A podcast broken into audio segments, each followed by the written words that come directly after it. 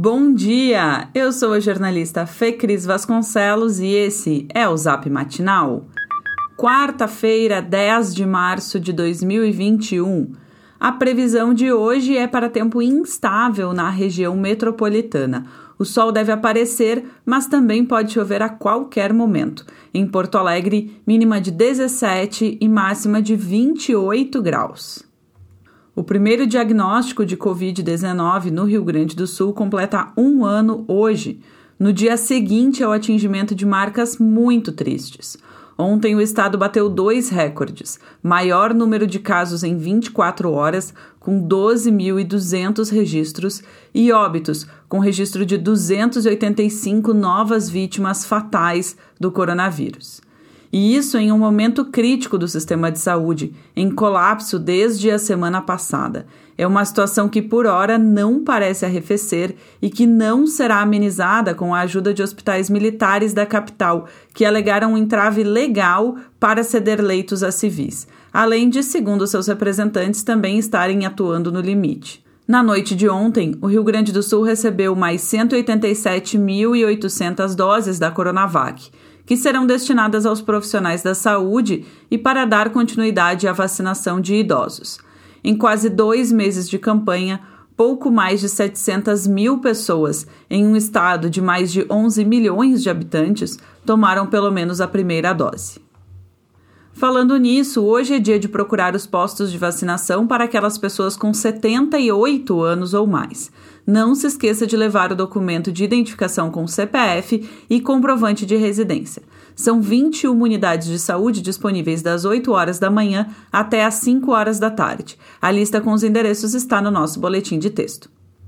Os hospitais do Rio Grande do Sul agora devem informar semanalmente o número de profissionais afastados por suspeita ou confirmação de Covid-19. A orientação partiu da Secretaria Estadual de Saúde o Tribunal de Justiça manteve a suspensão de distribuição de medicamentos que compõem o suposto tratamento precoce para a Covid-19 pela Prefeitura de Porto Alegre. A Câmara de Canoas aprovou a criação de um auxílio emergencial de 200 reais para moradores, além da adesão do município a um consórcio que comprará vacinas. E a Assembleia Legislativa do Rio Grande do Sul aprovou a reforma da Previdência dos Militares. O tema teve 31 votos favoráveis, enquanto outros 19 deputados se colocaram contra a medida. O projeto implementa uma cobrança progressiva sobre os salários de policiais militares e integrantes do Corpo de Bombeiros. De acordo com a proposta do governo do estado, as novas faixas de alíquotas de 7,5% a 22% entrarão em vigor 90 dias após a sanção da lei por Eduardo Leite.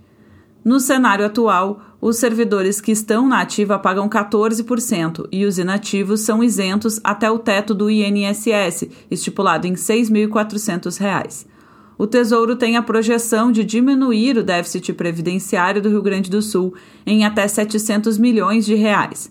Também ontem, o Legislativo aprovou a adesão do Rio Grande do Sul ao regime de recuperação fiscal por 37 votos a 14. O Poder Judiciário e o Ministério Público do Estado instituíram um novo benefício aos seus servidores, da ativa e inativos, assim como aposentados, pensionistas e dependentes. O Auxílio Saúde, que é um reembolso que pode chegar até a R$ 3.500 no caso de juízes, desembargadores e membros do MP. Para servidores, é equivalente a 10% dos vencimentos de um juiz de entrância inicial, cerca de R$ 25.800. Como ainda é necessário regulamentação, pode ser que esse valor seja menor. A colunista Rosane de Oliveira, do Grupo RBS, alerta que o benefício terá como efeito colateral o aumento do déficit do IP Saúde em razão da provável saída do plano de quem tem salários mais altos. E se você ainda não saiu de casa esta semana, é capaz de tomar um susto. Após sucessivos reajustes, o litro da gasolina já está beirando R$ 6,00 nos postos de Porto Alegre. Esse foi o Zap Matinal, feito com base em conteúdos dos sites G1RS, GZH, Sul 21, Jornal Correio do Povo, Jornal VS e Jornal do Comércio. Nós trazemos notícias gratuitas todos os dias no seu celular. Se você conhece alguém que também vai gostar de receber nossos boletins, encaminhe essa mensagem para essa pessoa. O link da inscrição está no nosso boletim de texto. Aliás, caso você ainda não receba a newsletter Matinal Jornalismo no seu e-mail todas as manhãs, inscreva-se gratuitamente ou considere fazer nossa assinatura premium para ter acesso a todos os nossos conteúdos e também, é claro, apoiar o jornalismo local. Um abraço e excelente quarta-feira!